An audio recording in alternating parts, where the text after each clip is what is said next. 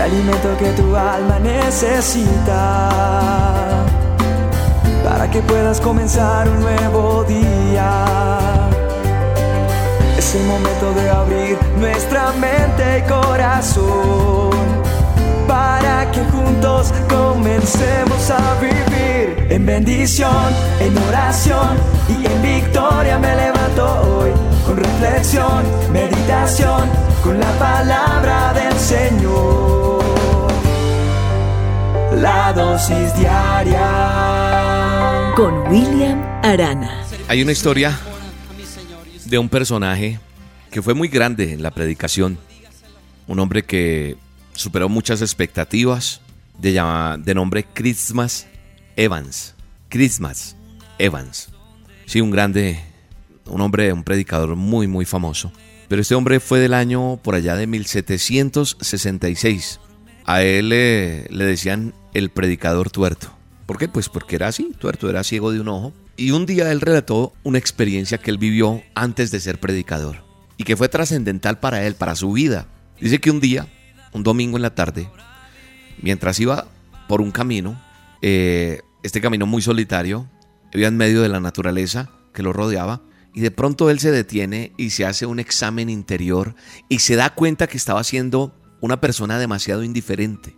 Repito, lo que estoy contando era antes de él ser el predicador famoso. Pero ya adulto él o más grande, uno joven ya, era una persona, un hombre tirano, un hombre indiferente, un hombre con muchas cosas que de pronto él caminando empieza a examinarse a sí mismo y empieza como a hablar con Dios.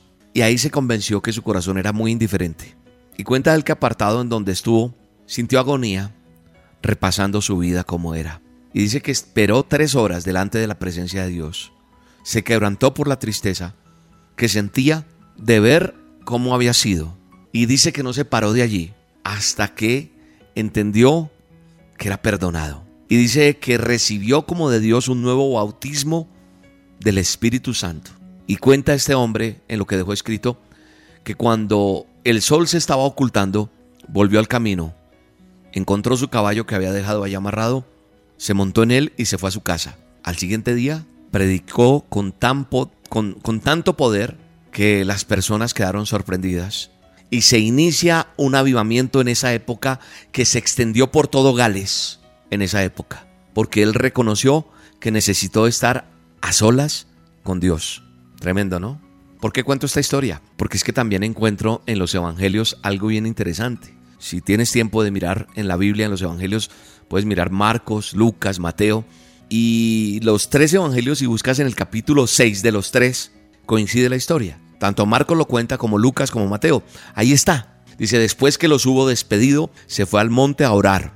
En aquellos días, él fue al monte a orar y pasó la noche orando a Dios. Mas tú cuando ores, entra en tu aposento y cerrada la puerta, ora a tu Padre que está en secreto, y tu Padre que ve en lo secreto te recompensará en lo público. Tremendo. ¿Qué me muestra esto? ¿O qué nos muestra esto? Así como la experiencia maravillosa que tuvo el reverendo Evans verdaderamente qué hizo? Estar a solas con Dios.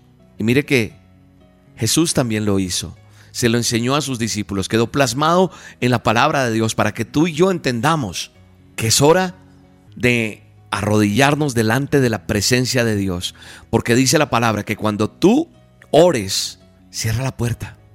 Y ora a tu Padre que está en el cielo, tu creador, tu diseñador, mi diseñador, quien creó. Y pidámosle a Él. Y Él en lo secreto va a escuchar y va a ver nuestra oración y nos va a recompensar en lo público. ¿Qué estás esperando? ¿Una respuesta de Dios? ¿Estás esperando ser usado o usada por Dios? ¿Estás esperando que Dios abra una puerta o cierre otra que tiene que cerrar? ¿Estás esperando algo maravilloso, sobrenatural? Creo que es tiempo de estar a solas con Dios. Porque estando a solas con Dios, verdaderamente ahí se van a tomar las mejores decisiones. Ese ejemplo me lo da el mismo Jesús. No escatimó oportunidad para estar a solas con su Padre. El ministerio de este personaje que les conté, de este predicador, estaba rodeado por la indiferencia. Y ese mal no le aplica solamente a él, me aplica a mí, a muchos de nosotros que decimos ser hijos de Dios. Así que da lo mismo ir a la iglesia o no. No sé si quieras leer la Biblia o no, pero creo que es importante entender que debemos tratar de estar a solas con Dios. y poner todo lo que está en nuestro corazón delante de Él. Quizás ahí se va a rescatar esa persona, esa persona que Dios diseñó especialmente para algo, porque es en su presencia, es en ese momento de estar en la viña, en esa viña que todavía está esperando por usted y por mí. No podemos parar, no podemos detenernos, no podemos parar porque Dios quiere hacer cosas con nosotros. Creo que es importante venir delante de su presencia y decirle, Señor, aquí estoy. Trabaja conmigo, Señor. Yo quiero que me hables, Señor. Yo quiero que me uses.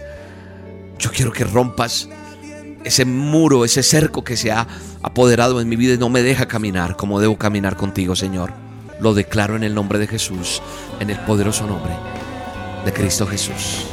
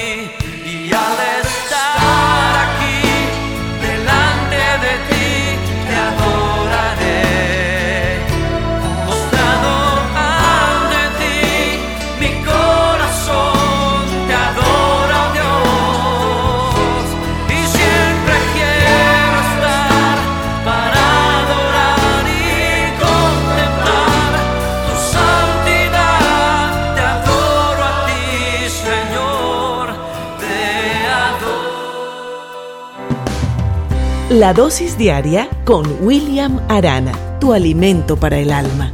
Vívela y compártela. Somos Roca Estéreo